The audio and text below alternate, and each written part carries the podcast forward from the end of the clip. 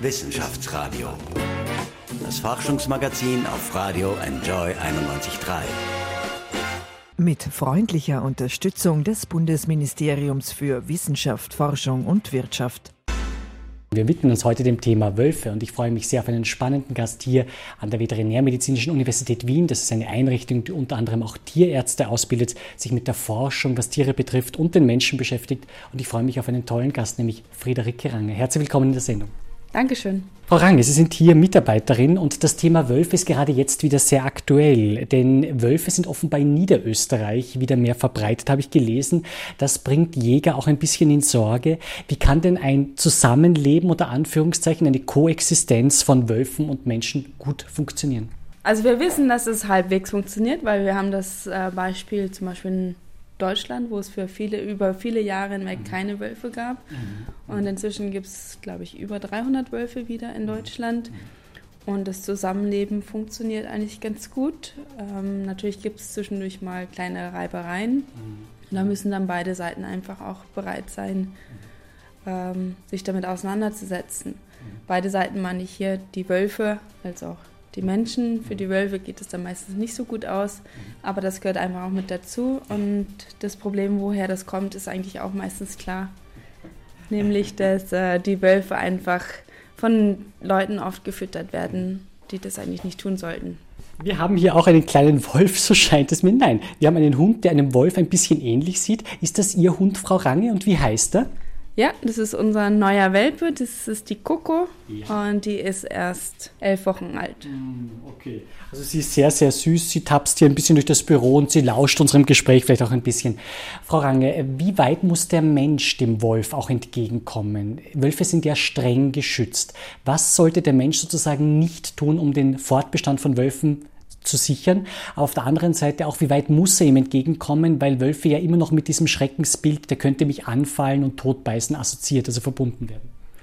Äh, also erstmal ist es so, dass Wölfe von sich aus eigentlich sehr scheu sind, mhm. vor allen Dingen, mhm. wenn sie äh, keine Erfahrung mit Menschen haben. Mhm. Das ist eines unserer Hauptprobleme, wenn wir mit Wölfen forschen. Mhm. Also wir müssen die Tiere zum Beispiel mit der Hand aufziehen. Und zwar schon, wenn die die Augen noch geschlossen haben, müssen wir eigentlich anfangen, damit die, über die überhaupt diese Angst vor Menschen verlieren. Und das macht sie eigentlich erst äh, wirklich gefährlicher für Menschen, weil der natürliche, also der Wolf, der keine Erfahrung mit Menschen hat, der hat erstmal Angst vom, vom Menschen und wird sich fernhalten vom Menschen. Das heißt, wir werden ihn auch kaum sehen, wenn wir jetzt zum Beispiel spazieren gehen durch den Wald. Wenn wir einen Wolf sehen, dann sollten wir uns glücklich schätzen, weil das ist eigentlich die, die Ausnahme und passiert eigentlich sehr, sehr selten. Äh, und wir müssen wirklich stark daran arbeiten, dass, das, dass diese Tiere die Angst verlieren. Das ist dann auch gleich schon das Problem, das äh, scheinbar hin und wieder zumindest aufgetaucht ist, auch in Deutschland, ist, dass Wölfe gefüttert worden sind. Das heißt, wenn ich natürlich Tiere äh, füttere mhm. und sie wissenschaftlich sagen man habituieren oder an den Menschen gewöhne, dann verlieren sie natürlich auch die Angst bis zu einem gewissen Grad und das macht sie gefährlich. Das heißt, Wildtiere sollte man insgesamt nicht füttern. Äh, vor allen Dingen nicht, wenn man dabei ist. Also wenn jetzt Jäger irgendwo im Wald Futter auslegen für Rehe, das ist was völlig anderes, als wenn jetzt die, ein Mensch wirklich versucht, Wildtiere anzufüttern, weil es einfach spannend ist, wenn, wenn der Wolf näher ans Auto kommt und ich ihm dann Futter gebe.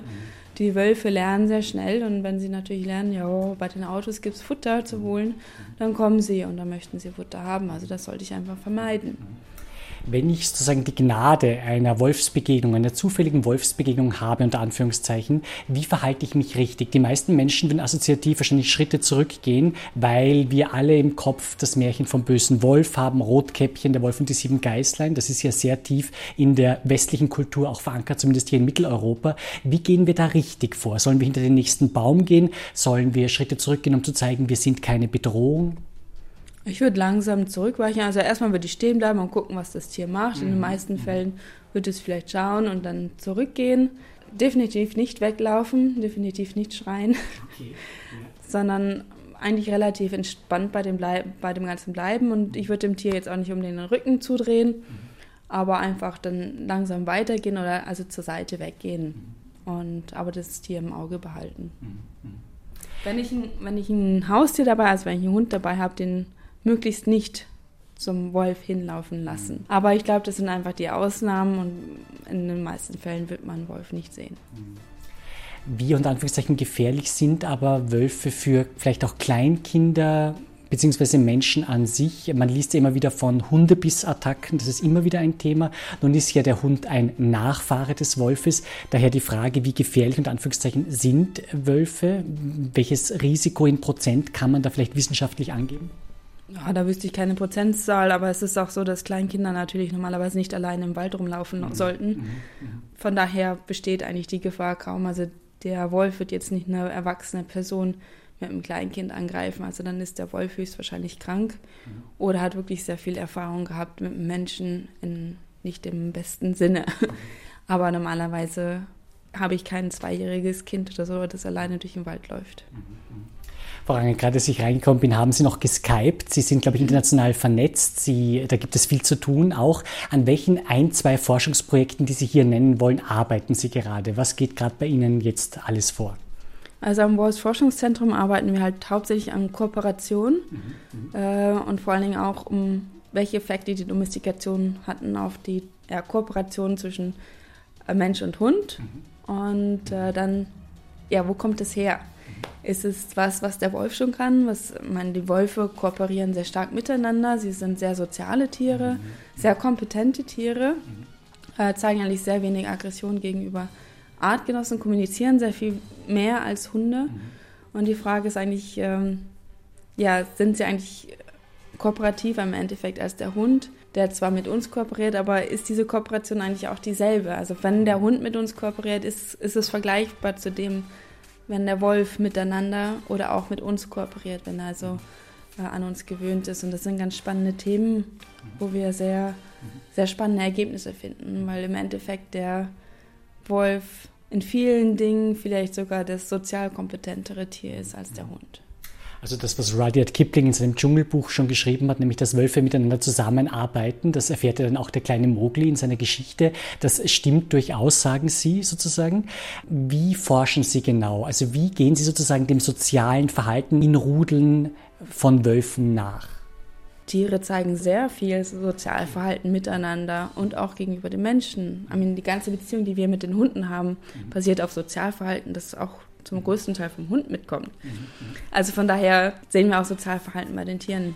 Wie wir da rangehen, ist zum Beispiel, also das Sozialverhalten gucken wir uns an, indem wir die Tiere beobachten, tagtäglich. Äh, Studenten nehmen da Daten auf, genau um aufzuschreiben, wie oft ist jetzt zum Beispiel der Kasper mit der Shima zusammen äh, oder wie oft sagt der Aragon, nein, ich möchte es aber jetzt haben, im übertragenen Sinne. Also was wir dann aufnehmen, ist, wie oft der Aragon zum Beispiel ein Futter verteidigt, indem er einfach äh, die Haare aufstellt, das den Kasper anknurrt zum Beispiel.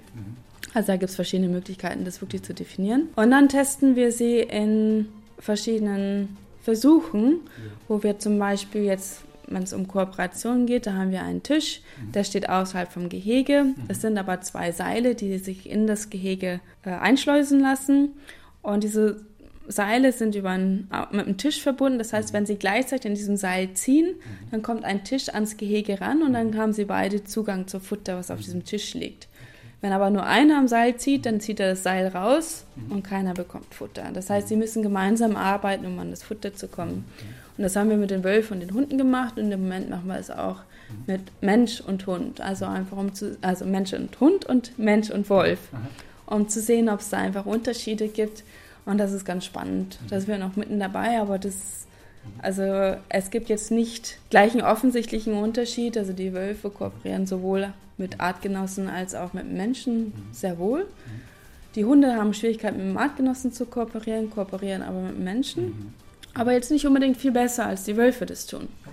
Und da wird es jetzt interessant, sich wirklich Det Details anzugucken, ob diese Kooperation wirklich dieselbe ist mhm. oder einfach unterschiedlich funktioniert. Also wie viel ist da wirklich, geht es darum, dass ich einfach dem Menschen folge mhm. als Hund oder vielleicht auch als Wolf und einfach das sage, was mir vielleicht mehr oder weniger das Verhalten von Menschen vorgegeben wird? Oder wie oft bin ich selber derjenige, der sich also jetzt koordiniert und vielleicht auch den Schritt vorwärts macht und sagt, komm, die Tiere können auch sagen, komm, wir machen jetzt was, indem sie einfach Augenkontakt aufnehmen und, und schauen und gucken. Also sie kommunizieren dann auch mit Menschen zum Teil und können Verhalten initiieren oder sie können folgen. Und das sind halt dann sind spannende Fragen, um das besser zu verstehen. Kann man diese Ergebnisse dann sozusagen verwerten, unter Anführungszeichen, für Tierärzte, zum Beispiel für die Behandlung von Wölfen, dass man erkennt, wie gehen wir bei einer Behandlung richtig vor? Ja? Wie arbeiten wir unter Anführungszeichen richtig mit dem Tier zusammen? Oder kann man sozusagen auch nutzen, um äh, Lebensräume für Wölfe so zu gestalten, dass es für sie als Rudel gut passt? Ich glaube, hauptsächlich äh, sind diese äh, Ergebnisse zum einen natürlich, wenn es um die praktische Anwendung geht, mhm. wichtig für äh, Hundetrainer, ja. mhm. weil sie einfach, weil, weil wir vielleicht besser charakterisieren können, was wichtig ist und was der Unterschied zwischen Wolf und Hund ist. Ja, sie sind sehr nah miteinander verwandt, mhm. mhm. aber es ist doch eine ganze Menge passiert in den letzten 15.000 bis 20.000 Jahren. Ja. Also man kann nicht sagen, dass die jetzt gleich geblieben sind und man sollte mhm. jetzt nicht davon ausgehen, dass ich ein Wolf und einen Hund gleich behandeln kann. Es gibt einen guten Grund, weshalb der Hund bei uns zu Hause lebt und nicht der Wolf. Mhm. Und das sollte man auch nicht verwechseln. Ja, das ist wichtig. Das ist ein ganz wichtiger Punkt. Also von daher ist, glaube ich, da die Anwendung sehr mhm. viel wichtiger. Und natürlich auch für frei lebende Wölfe ist einfach wichtig zu verstehen, das ist einfach nicht dieses böse Tier, das wir aus den Märchen kennen, sondern es ist ein sozial sehr kompetentes Tier, aber es ist einfach ein Jäger. Aber das gehört zu seiner normalen Biologie. Mhm, Und auf der anderen Seite ist es aber ein Cooperative Breeder, also jemand, der sich gegenseitig hilft. Also das ganze Rudel arbeitet zusammen, um die Jungen aufzuziehen und äh, füttert auch die Jungen. Also von daher ist schon, schon was anderes. Bei Hunden, Hunde ziehen normalerweise ihre Jungen alleine auf. Da helfen die anderen Rudelmitglieder nicht mit. Mhm. Außer es ist der Mensch. Der Mensch hilft dann oft schon mit, aber im Freiland normalerweise nicht. Und da gibt es also dann große Unterschiede. Wir hören ihren elf Wochen alten Hund da ein bisschen knurren und spielen im Hintergrund mit einem Ball und einer armen Spielfigur, die schon ein bisschen in Mitleidenschaft gezogen worden ist. Ich nehme an, dass der Hund auch ein bisschen der Star beim Tag der offenen Tür war. Gerade war es soweit hier an der Veterinärmedizinischen Universität. Frau Range, was haben Sie denn da den Besucherinnen und Besuchern am Tag der offenen Tür geboten? Konnten die da Einblick nehmen in Ihre Wolfsforschung? Äh, ja, wir hatten einen, Stand, wo wir auch äh, Videos gezeigt haben, mhm. Einfach von unserer Forschung, ein bisschen was erklärt haben von unserer Forschung. Mhm. Ich selber habe auch ein paar Vorträge gehalten, einfach auch um die Hundeforschung und auch die Wolfsforschung den Leuten näher zu bringen, was wir da eigentlich machen, warum das wichtig ist, warum das interessant ist. Äh, wir haben ein bisschen gezeigt, wie das geht mit unseren Hunden. Äh, die Coco macht da auch schon ein bisschen mit bei solchen Sachen, also die zeigt dann ja, hat dann auch schon Sachen vorgezeigt, wie das geht. Mhm, mhm, und das ist einfach auch ganz spannend, vor allem für die Kinder das auch zu sehen. Und man kann dann auch die Kinder die Sachen machen lassen, also um zu sehen, wie gehen die da eigentlich daran, dass sie einfach ein Verständnis davon bekommen. Mhm. Ja, wie spannend Forschung ist, zeigt auch das Projekt Citizen Scientists. Da haben Leute, also Bürger wie Sie und ich, die Möglichkeit, Forschungsprojekte zu unterstützen. Es sollen zum Beispiel Daten über Bäche und Bienen gesammelt werden, aber auch alle, die gerne Computer spielen, sind gefragt. Und auf stadtwildtiere.at kann man Eichhörnchen, die man in der Stadt sieht, melden. Am Ende gibt es dann tolle Preise und bis 30. Juni kann man noch mitmachen. Also ich kann diese Aktion sehr empfehlen. Wissenschaftsradio. Forschung einfach erklärt. Präsentiert von der Fachhochschule Wien der WKW auf Radio Enjoy 91.3. Willkommen zurück beim Wissenschaftsradio. Ich bin Paul Buchacher und was Sie da im Hintergrund so ein bisschen hören, das ist kein Wolf, nein, das ist ein Hund, der ein bisschen hier spielt, ja, und der auch ein bisschen Geräusche macht. Ich bin nämlich hier an der Veterinärmedizinischen Universität, an der Uni, an der unter anderem auch Tierärzte ausgebildet werden in Wien und ich habe einen sehr spannenden Gast, die sich mit Wolfsforschung beschäftigt, Friederike Range. Jetzt haben wir bald Sommer und die Frage ist immer so ein bisschen, den Hund in den Urlaub mitnehmen, ja oder nein? Wenn man jetzt sozusagen sieht, okay, dass der Hund der Nachfahre des Wolfes ist, was können Sie da raten? Oder gibt es da kein allgemeines Patentrezept? Ist das von Hund zu Hund verschieden? Also wir nehmen unseren Hund immer mit. Okay. Außer wir fliegen irgendwo hin. Ja. Äh, aber wir machen gerne Wanderurlaube ja. oder fahren auch gerne ans Meer. Gut. Und äh, also unsere Hündin ist dann eigentlich immer dabei. Okay. Aber das muss jeder für sich selber äh, wissen. Es kommt halt darauf an, dass man dann ein gutes Zuhause für die Tiere hat und dass man das vielleicht nicht plötzlich macht, sondern dass man die Tiere daran gewöhnt, dass sie auch mal woanders ähm, übernachten und zu Hause sind. Also dass man sie nicht komplett mhm. überlastet und vielleicht auch ein bisschen Eingewöhnung zulässt. Raten Sie vor dem Hintergrund Ihrer Erfahrung, aber auch Ihrer Forschung Leuten eher dazu, äh, Verwandte oder Bekannte zu bitten, sich um einen Hund zu kümmern? Ja? Oder ist es besser, sozusagen eine Tierpension aufzusuchen? Die boomen, glaube ich, auch so ein bisschen in den letzten Jahren. Boah, da kann ich gar nichts zu sagen. Mhm. Ähm, also da, wir haben uns mit diesem Thema eigentlich wissenschaftlich noch nicht auseinandergesetzt, sich nicht. Äh, ich weiß nicht, wie diese Pensionen, wie das funktionieren. Ich nehme an, das sind sehr gut ausgebildete Leute, die sehr viel verstehen. Aber es kommt halt dann auf Setting drauf an. Also ich habe normalerweise Bekannte, Verwandte, Freunde, die sich um meine Tiere kümmern, weil die die auch kennen. Und wir meistens auch viel länger in Urlaub fahren. also von daher. Ähm, wir haben hier eine lustige Quietschente, das ist keine Quietschente, es ist ein Quietschdinosaurier, ja, ja, sozusagen, an dem jetzt da Coco spielt, ja, und sie hat viel Spaß, kommt mir vor, mit ihrem Spielzeug, ja, das freut mich natürlich. Frau Range, an welchen Forschungsprojekten werden Sie denn in Zukunft arbeiten, Sie und Ihr Team? Äh, kurz bevor wir jetzt mit der Sendung gestartet sind, hatten Sie eine Besprechung, ja, was ist denn da alles in der Zukunft geplant? Ähm, also wir muss mal kurz überlegen. das ist viel wahrscheinlich. Es sind einfach viele Themen. Also wir werden weiter an der Kooperation arbeiten. Wir haben aber jetzt auch ein Projekt, das ist eine Kollegin von mir, die hat das bekommen vor einem Jahr. Da sind wir jetzt mitten dabei. Da geht es um Oxytocin. Also das ist das sogenannte Liebeshormon, wie oft von dem gesprochen wird, oder Bindungshormon, was also ganz wichtig ist für die Paarbindung auch. Und wo immer die, oder wo die Idee ist, dass die Domestikation vom Hund, dass die vielleicht auch mit einer, also ein bisschen durch dieses Hormon meditiert wird. Also dass, dass das einfach ein bisschen mit diesen Möglichkeiten gibt, diese engen Beziehungen mit dem Besitzer aufzubauen vom Hund. Und das schauen wir uns gerade an mit den Wölfen und Hunden. Ob es da Unterschiede gibt, wirklich in diesem Oxytocin. Ähm, also das ist eine Sache. Dann hat ein, einer meiner Studenten gerade ein Doc-Stipendium gewonnen, also ein Doktorandenstipendium und der wird sich mit äh, auch Kooperationen wieder auseinandersetzen. Und zwar Reziprozität, also ob wenn ich jetzt dir helfe, ob du mir dann auch hilfst, ob das einfach die also Kooperation. Wechselseitigkeit. Wechselseitigkeit, genau. Ob das aufrechterhalten wird oder nicht oder dabei, dazu beiträgt, mhm. das werden wir jetzt ganz neu beginnen. Mhm. Ich würde gerne was machen in Richtung auch wieder Kooperation wie am Computer. Also da gibt es ganz viele Fragestellungen, die auch aus der Psychologie kommen, also vom, von der menschlichen Psychologie, wo es um sogenannte Economic Games geht, wo die also miteinander Computerspiele spielen, wo es um Kooperation geht. Und da könnte man einfach viele spannende Sachen erforschen. Aber schauen wir, ob wir das Geld dafür bekommen oder nicht. Ja, alles klar. Also ich, das wünsche ich Ihnen natürlich sehr. Wir haben 2017 das Jahr des Wolfes. Also der Wolf steht ganz im Mittelpunkt des heurigen Jahres. Frau Range, was ist für Wölfe weltweit zu tun? Wo sehen Sie die wichtigsten Betätigungsfelder, dass äh, weiter es möglich sein wird, dass wir Wölfe noch in freier Natur erleben können? Ich glaube, ganz wichtig ist es, die Bevölkerung zu informieren, mhm. dass die Bevölkerung einfach ähm, vielleicht den Wolf nicht nur im Sinne von Rotkäppchen sieht, mhm. mhm.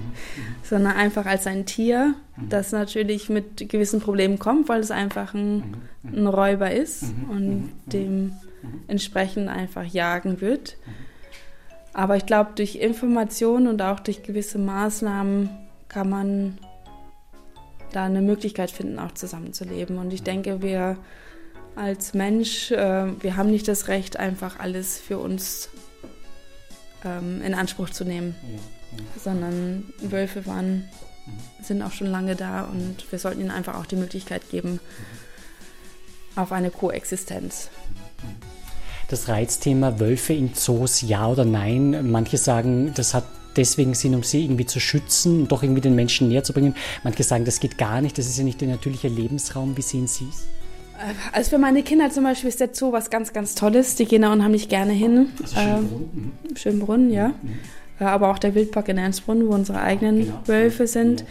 dem macht das unheimlich viel Spaß. Und ich glaube schon, dass es für sie ein ganz wichtiges Erlebnis ist, um auch eine Beziehung zu diesen Tieren aufzubauen. Mhm. Mhm was natürlich für später wichtig ist, weil wenn man keine Beziehung zum Tier hat, dann kommt man natürlich auch nicht auf die Idee genau. zu schützen. Also von daher sehe ich es schon so, dass Zoos einfach wichtig sind, aber man muss natürlich auch darauf achten, dass es den Tieren dort gut geht. Und da gibt es inzwischen viele Möglichkeiten, dass man die auch beschäftigt durch Enrichment zum Beispiel, also Futter versteckt zum Beispiel, dass das Futter nicht immer einfach präsentiert wird oder den Spielzeug gibt oder sie irgendwie beschäftigt. Also viele Forschung findet inzwischen auch in Zoos statt. Und äh, da kann man die Tiere durchaus mit beschäftigen, dass, die, dass denen im Endeffekt nicht langweilig wird. Oder dass sie einfach ähm, Gehege haben, die doch dem natürlichen Lebensraum zumindest etwas näher kommen. Natürlich kann man es beim Wolf nicht machen, weil die haben teilweise wirklich riesen ähm, Territorien, aber eine gewisse Offenheit oder eine gewisse Möglichkeit kann man ihnen schon bieten. Mein Kollege Michel Mehle wird sich aus dem von Ihnen schon erwähnten Wildtierpark äh, melden. Er wird sozusagen sich dort mit den Wölfen vertraut machen, wird mit den Wölfen unter Anführungszeichen tanzen. Wir sind schon sehr gespannt darauf, auf seine Erlebnisse.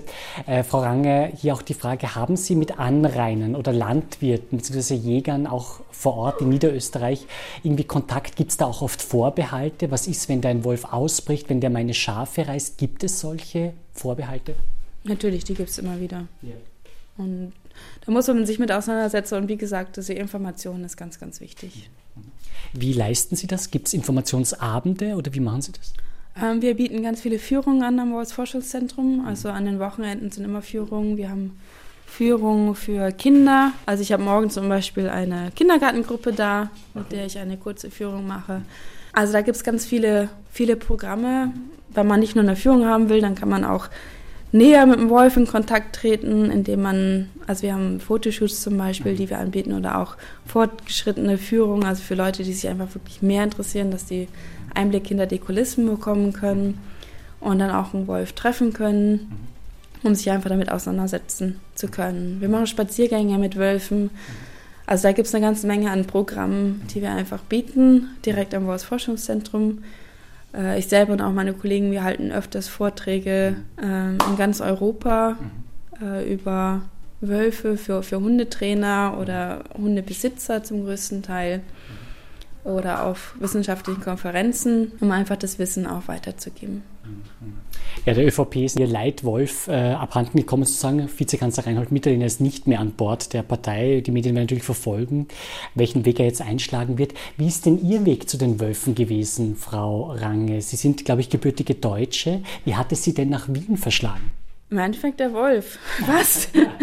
also ich habe meine Doktorarbeit in Amerika gemacht mit Affen also die Affenforschung habe ich in Afrika gemacht, aber äh, die Doktorarbeit in Amerika und wollte dann aber hinterher, hat mich einfach das Thema Kooperation immer sehr interessiert, wie Tiere miteinander kooperieren und der Wolf ist einfach ein ganz tolles Modell dafür, weil er einfach natürlich sehr viel miteinander kooperiert beim Jagen, bei der Aufzucht der Jungen, das Territorium zu verteidigen. Es hat mich dann fasziniert und ich habe dann geschaut, wo ich das machen könnte und die erste Möglichkeit war die Konrad-Lorenz-Forschungsstelle beim Kurt Kottreschall. Und dann habe ich den kontaktiert und er hat gesagt, ja, machen wir. Und dann haben wir ein Projekt zusammengeschrieben. Das ist damals nicht finanziert worden, zum Glück, sage ich heute. Und dann bin ich aber trotzdem hergekommen, weil ich habe dann eine Postdoc-Stelle bekommen beim äh, Ludwig Huber und habe dann mit Hunden angefangen. Und nachdem wir das dann ein bisschen etabliert hatten, die Hundeforschung, haben wir gesagt, okay, jetzt können wir wieder, jetzt können wir wirklich mit den Wölfen anfangen. Jetzt haben wir das Umfeld geschaffen und haben dann zusammen mit der Shofi Virani und dem Kurt Götterschall das Forschungszentrum aufgebaut und haben dann wirklich intensiv angefangen, mit diesen Tieren zu forschen. Konrad Lorenz ist ein sehr bekannter österreichischer Verhaltensforscher, allerdings auch immer wieder in der Kritik. Da geht es auch um die Nähe zum Nationalsozialismus. Ist das intern immer wieder auch Thema? Wie gehen wir davor? Die Universität Salzburg hatte letztes Jahr ein großes Thema gehabt zum Thema Konrad Lorenz. Nein, wir haben uns da nicht weiter mit auseinandergesetzt und ist auch kein Thema bei uns. Mhm. Wissenschaftsradio. Das Forschungsmagazin der FH Wien der WKW.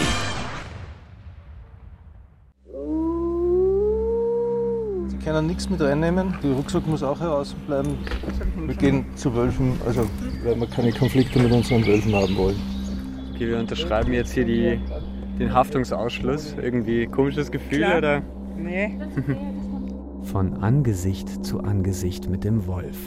Zusammen mit meiner Kollegin Caroline Schranz besuche ich jetzt ein Wolfsrudel bei Wien. Verhaltensforscher Kurt Kottreschall hat das Wolf Science Center in Ernstbrunn mitbegründet. Er erforscht die Kooperationsbereitschaft der Tiere und das geht nur, indem man ihnen auch begegnet. Gemeinsam mit einer Mitarbeiterin der Forschungseinrichtung betreten wir jetzt das Wolfsgehege. Rita, can you be at the door? Äh, wir gehen dann einfach darauf. Bleiben Sie, bleiben Sie hinter mir und beachten Sie die Wölfe nicht besonders. Okay? Wir gehen zu einer kleinen Lichtung. Die Wölfe Aragorn und Shima werden jeden Moment auftauchen, um uns zu begutachten. Kurt Kottreschall gibt Tipps für unser Verhalten. Also wenn ein Wolf kommt und sie begrüßt mit der Nase im Gesicht, nicht abwehren, einfach da bleiben, wo sie sind. Aber die zwei sind eh keine großen Schmuser. Langes, schwarzes Fell, orange leuchtende Augen. Der Wolf Aragorn kommt aus den Bäumen auf mich zu. Was mich im ersten Moment unsicher macht, ist für Professor Kottreschall ganz natürlich der Umgang mit dem Wolf. Schau, was wir da haben. Hey, hey, ja, Pfote. Hey, und? Das ist ein Riesenwolf neben mir. Ja, der ist nicht klein, aber er ist, er ist nett. Äh, nicht oben streichen, sondern wenn er da ist, kann man Hals und so, das geht. Okay. Oder Bauch, Bauch ist super. Ich werde langsam lockerer und Herr Kottreschall erklärt mir, was den Wolf für den Menschen so faszinierend macht. Wir haben diese ewig lange Partnerschaft, das heißt, mehr über Wolf und Hund zu erfahren, bedeutet ja auch mehr über uns zu erfahren. Wir haben uns deswegen für Wölfe entschieden, Schoffi Virane, Friederike Range und ich, weil wir alle an, in irgendeiner Form an Kooperation interessiert sind. Menschen sind Kooperationstiere, Wölfe sind extreme Kooperationstiere, die unglaublich nett innerhalb ihres Clans beim Aufziehen von Hut ja, ja, du bist gierig. Beim Aufziehen von Jungen und auf der Jagd kooperieren, aber auch beim Bekämpfen der Nachbarn. Und Menschen ticken im Prinzip genauso. Das war ja der Grund, warum wir zusammenkamen. Aragorn gibt auf Kommando Pfötchen und legt sich für ein Leckerli auf den Boden. Anders als bei Hunden ist der Mensch für sie aber nur Kooperationspartner und niemals Herrchen. Trotz allem Training würde es bei ihm nicht schaffen, ihn hier hinzusetzen und dann wegzugehen und zu sagen, okay, äh, ich komme in fünf Minuten wieder. Das wäre bei einem Hund völlig unmöglich. Äh, er hat diese Inhibition, diese, diese Hemmung sozusagen der anderen Instinkte oder der anderen Impulse nicht. Die, und Hunde haben das in viel besserer Form drauf. Das heißt, wir können mit Hunden sehr, sehr gut zusammenarbeiten, schlicht und einfach, weil sie sich besser konzentrieren können. Mit Wölfen wäre das schwieriger. Der Mensch kann den Wolf nicht beherrschen wie einen Hund. Das erleben wir mit Aragorn hautnah. Du fährst ziemlich hoch, Kerl. Ja, jetzt reicht's. Nein, nein, nein. Wie sagt man einem Wolf, dass es reicht? So. Man streckt die Hände aus, die Handflächen. He's getting pushy. Yeah, sorry. Uh-uh. No more food. Sorry. Das ist positive Leadership. Wir gehen mit ihnen so um, wie man auch mit Hunden und Kindern umgehen sollte. Das heißt, wir, wir, bestimmen im Wesentlichen, wann was beginnt. Er möchte jetzt weitermachen, er möchte weiter gefüttert werden und ich sage ihm schlicht und einfach, sorry, es ist zu Ende. Das, das wird auch akzeptiert. Ne? Auch für uns ist es jetzt Zeit zu gehen. Wir verlassen das Gehege. Mit Wolfsflüsterer Professor Kurt Kottreschall habe ich mich sicher gefühlt. Doch wie soll man sich verhalten, wenn man einem Wolf alleine in der Natur begegnet? Wenn Sie äh, einen nicht sozialisierten Wolf im Wald treffen, Regel Nummer eins, freuen Sie sich. Es gibt wenig Leute, sogar Leute in Wolfsgebieten, die jemals auf einen Wolf getroffen sind. Zweite Regel, keine Panik. Äh, auch wenn man einen Hund an der Leine oder ein Kind im Kinderwagen hat, wenn der Wolf mal zehn Meter vor einem am Weg stehen bleibt und schaut, dann ist das gewöhnlich ein neugieriger Jungwolf. Das passiert gelegentlich.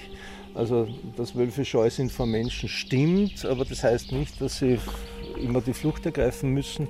Äh, Wölfe sind sehr, sehr neugierige Tiere, sehr, sehr intelligente Tiere, die wollen einfach wissen, was da los ist. Ne? Kurt Kottreschall wirbt für einen gelassenen Umgang mit dem Wolf. In Deutschland soll es rund 500 Wölfe in freier Wildbahn geben, in Österreich sind es 10. Und die müssen eher Angst vor dem Menschen haben, als wir vor ihnen, sagt er. Die Wölfe, die bis jetzt seit Jahrzehnten nach Österreich einwanderten, wir haben ja ständig zwischen drei und fünf, sechs Wölfe im Land, äh, die sind immer spurlos verschwunden. Also ich würde darauf tippen, die sind sozusagen direkt in den Himmel aufgefahren. Wissenschaftsradio. Forschung einfach erklärt. Präsentiert von der Fachhochschule Wien der WKW auf Radio Enjoy 91.3. Wo sehen Sie denn Ihre Wolfsforschung in fünf Jahren, Frau Range? Wo wollen Sie gerne stehen? Dann haben wir 2022. Hm, das ist witzig. Solche Fragen. Es ist immer, ich finde das immer sehr schwierig zu, stehen, äh, zu, ja. zu beantworten, weil viele Fragen entstehen einfach durch die Daten, die wir sammeln oder wenn wir sehen, wie sich die, wie sich die Tiere verhalten. Was ich hoffe, ist, dass wir sehr viel mehr Daten haben von unterschiedlichen Populationen. Also wir haben jetzt hauptsächlich natürlich die Daten vom Wolfsforschungszentrum, wobei wir jetzt auch schon in einem Tierpark in Deutschland arbeiten und auch schon in Tschechien gearbeitet haben. Wir, haben, wir beobachten freilebende Wölfe in Italien, aber wir hätten gerne noch viel mehr Kooperationen, einfach auch mit, mit anderen Parks, mit anderen Leuten, die wirklich an freilebenden Tieren arbeiten, auch mit Hunden, also nicht nur Wölfe, sondern auch Hunde. Wir haben jetzt eine Studentin, die macht ihre Doktorarbeit in Marokko mit freilebenden Hunden, um wirklich dieses ganze System besser zu verstehen. Und da hoffe ich, dass wir dann schon um einiges weiter sind und einfach auch viel mehr Einblick haben, auch in diese freilebenden Hunde, wie gesagt, weil für die wissen wir eigentlich, über die wissen wir so gut wie gar nichts im Moment. Und das ist wirklich so ein ein Teil, den wir unbedingt verstehen müssten. Wo sind Wölfe weltweit besonders bedroht?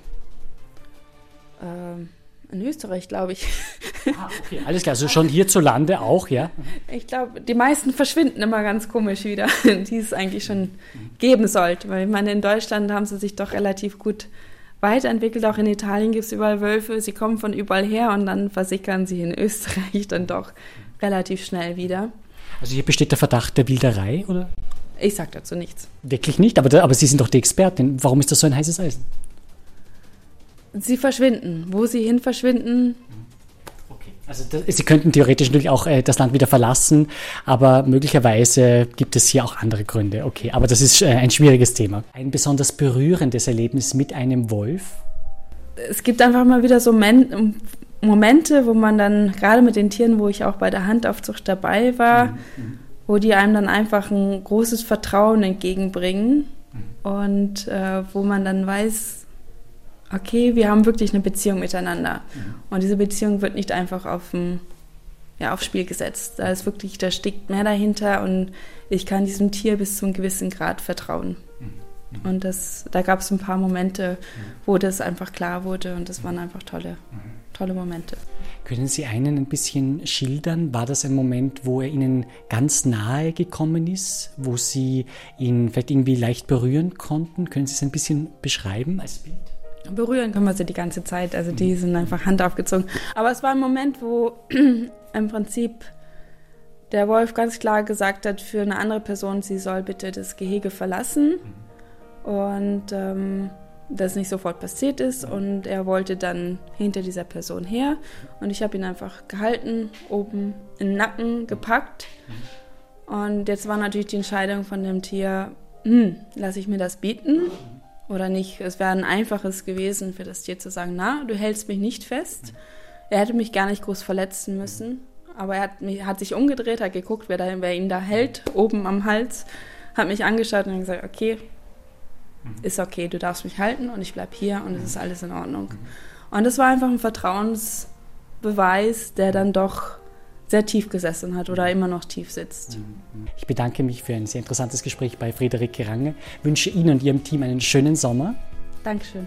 Alles Gute für Sie. Ja, und ich wünsche Ihnen, liebe Hörerinnen und Hörer, auch alles Gute und einen schönen Sommer. Genießen Sie die Zeit. Wir hören uns wieder im Herbst beim Wissenschaftsradio. Ich freue mich schon auf Sie. Auf Wiederhören. Wissenschaftsradio, das Forschungsmagazin. Jeden Dienstag von 10 bis 11. Alle Infos unter enjoyradio.at.